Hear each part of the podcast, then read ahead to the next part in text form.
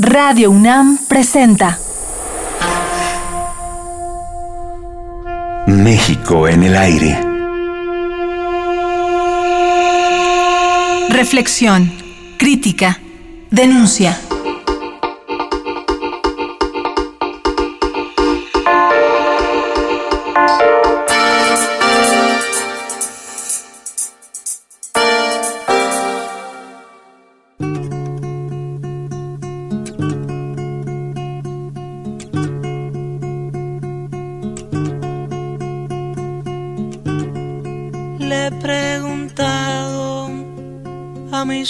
A ver cómo ando para reírme mientras el llanto con voz de templo rompe en la sala regando el tiempo. El contacto con la revolución cubana y con gente de otros países de América Latina, jóvenes y adultos metidos en las rebeliones y revueltas de aquellos años 60, le abrieron el camino a Rodrigo Moya para viajar a países en donde vivió hechos definitivos que afirma marcaron su trabajo y su vida para siempre. a todas las personas residentes en la ciudad de Santo Domingo, sobre todo en el centro de la ciudad. La consigna es colocar espejos en las azoteas.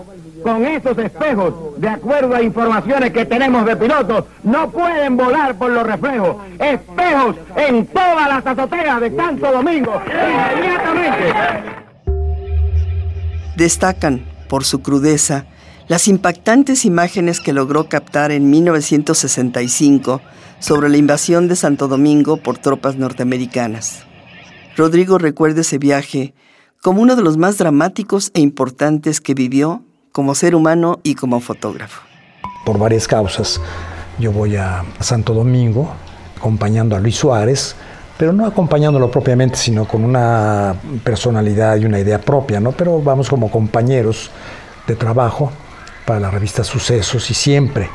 Y me toca la batalla por la ciudad que fue muy cruenta, porque fue a base de francotiradores y me tocó ver cosas horribles, ¿no? Cosas heroicas que veía con, con mucho desencanto porque estos chicos que se enfrentaban al- a la potencia militar número uno del planeta, pues eran chicos que no sabían disparar, que nunca habían tenido una disciplina militar. Había una parte del ejército que se pasó del lado de los rebeldes. Es más, fueron oficiales del viejo ejército trujillista quienes organizaban esas, esas masas amorfas ¿no? de, de milicianos, se decían, pero era gente que no, que no tenía idea de lo que era manejar un arma, disparar con precisión, y entonces caían como moscas. A mí me tocó ver, ver caer gente a mi lado, que lo tengo fotografiado, y ver ese horror ¿no? de muchachos, digamos, venadeados desde un kilómetro o más con miras telescópicas eh, súper eficientes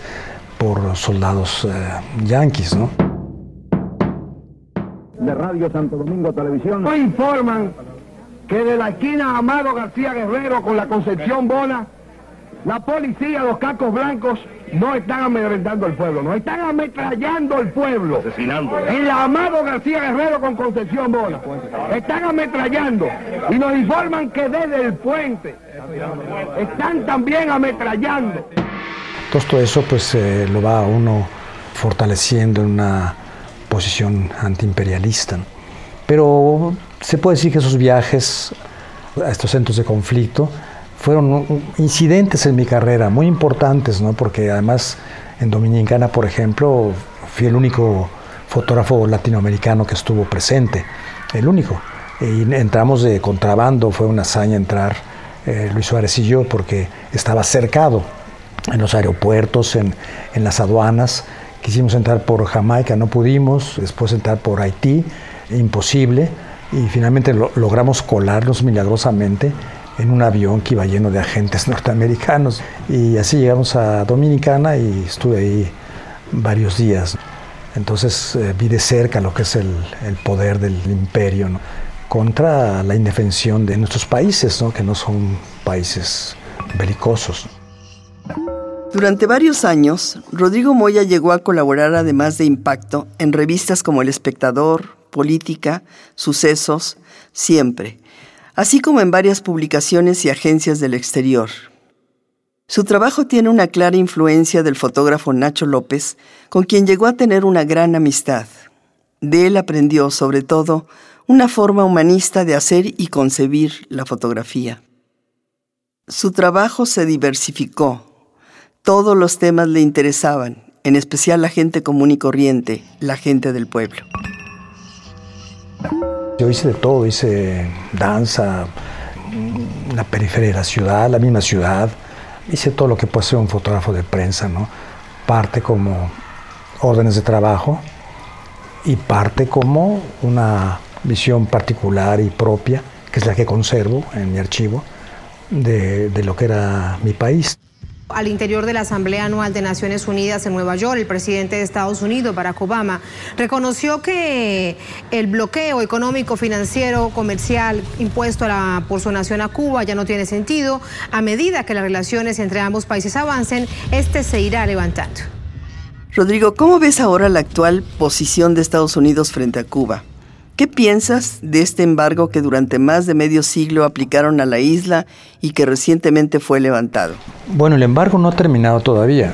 Obama habla mucho, el, imperio se da cuenta de que hay una unidad en, América Latina que no había antes y de la que por desgracia está exento México, pero eh, de Centroamérica para el sur, también con la excepción un poco de Guatemala y Honduras, excepciones... Eh, que no hacen unanimidad, pero en América Latina hay un pensamiento nuevo, hay gobiernos que tienen una idea clara de lo que significa eh, nuestra dependencia de, Estados Unidos y pues es, un, es, una América Latina totalmente distinta a la que yo conocí, ¿no? donde hay mucha esperanza y hay hechos ya reales que denotan una oposición política, eh, social, seria, al dominio que hemos padecido durante siglos. Antes se consideraba que México era líder en América Latina y que era una especie de hermano mayor. ¿Ha cambiado eso? Sí, totalmente. A mí me da mucha tristeza eso. México era el hermano mayor, efectivamente. Era el país más desarrollado. El cine nacional fue, parece increíble, pero fue la cuña que, que abrió una visión de México que de lo folclórico pasa a lo, a lo político, a lo artístico.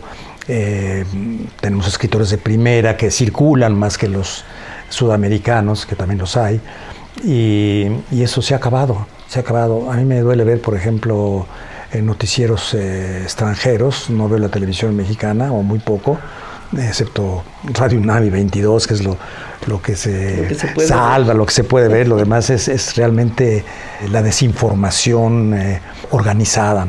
Entonces, no, se habla de México, ves los periódicos extranjeros y, no se habla, y cuando se habla es a ojos vistas publicidad pagada o por intereses muy precisos, como los españoles, por ejemplo, con las inversiones de la, época panista. Pasan las cosas eh, de pronto, ¿no? Ah, estamos viviendo cambios muy, muy notables y por eso la guerra imperial se está desplazando mucho hacia Medio Oriente.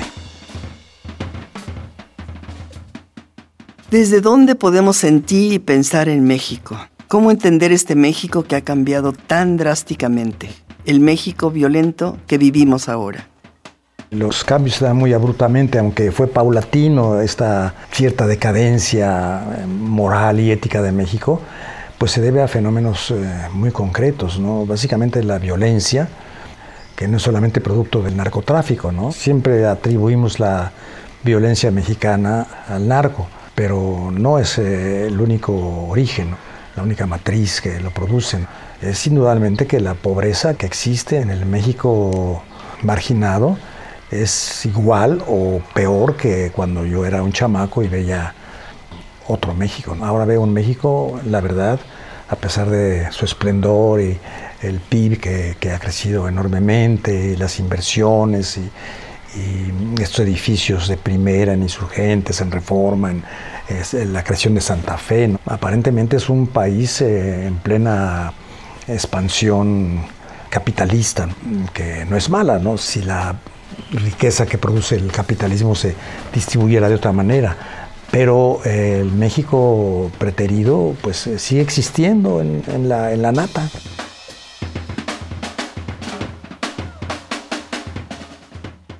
En la época en que se dedicó de tiempo completo a la fotografía, Rodrigo Moya llegó a ser considerado un fotógrafo excéntrico, porque tomaba las fotos con extremo cuidado y solía revelar midiendo tiempo y temperatura para que las imágenes salieran lo mejor posible. Sabía que por lo general los editores y responsables de las revistas para las que trabajaba no les interesaba realmente la calidad de las fotos. En ese tiempo no había escuelas, ni tampoco había surgido el uno más uno ni la jornada, diarios que sí le darían después un buen lugar a la fotografía. No obstante, Rodrigo Moya siempre ejerció a conciencia las enseñanzas de Guillermo Angulo y después las enseñanzas de Nacho López, como lo fue también su amistad con el crítico Antonio Rodríguez. Después admiró profundamente a otros grandes de la fotografía como Lola y Manuel Álvarez Bravo, Walter Reuter, Salas Portugal.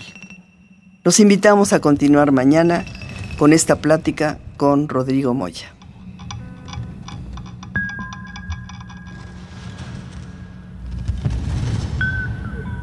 Radio UNAM presentó México en el aire. Operación Jesús Arrieta. Equipo de producción Josefina King, Omar Telles y Jessica Trejo. Debo y el sillón. La madre vive hasta que muere el sol. Y hay que quemar el cielo si es preciso por vivir. Debo dejar la casa y el sillón. La madre vive hasta que muere el sol. Y hay que quemar el cielo si es preciso por vivir por cualquier hombre del mundo, por cualquier casa.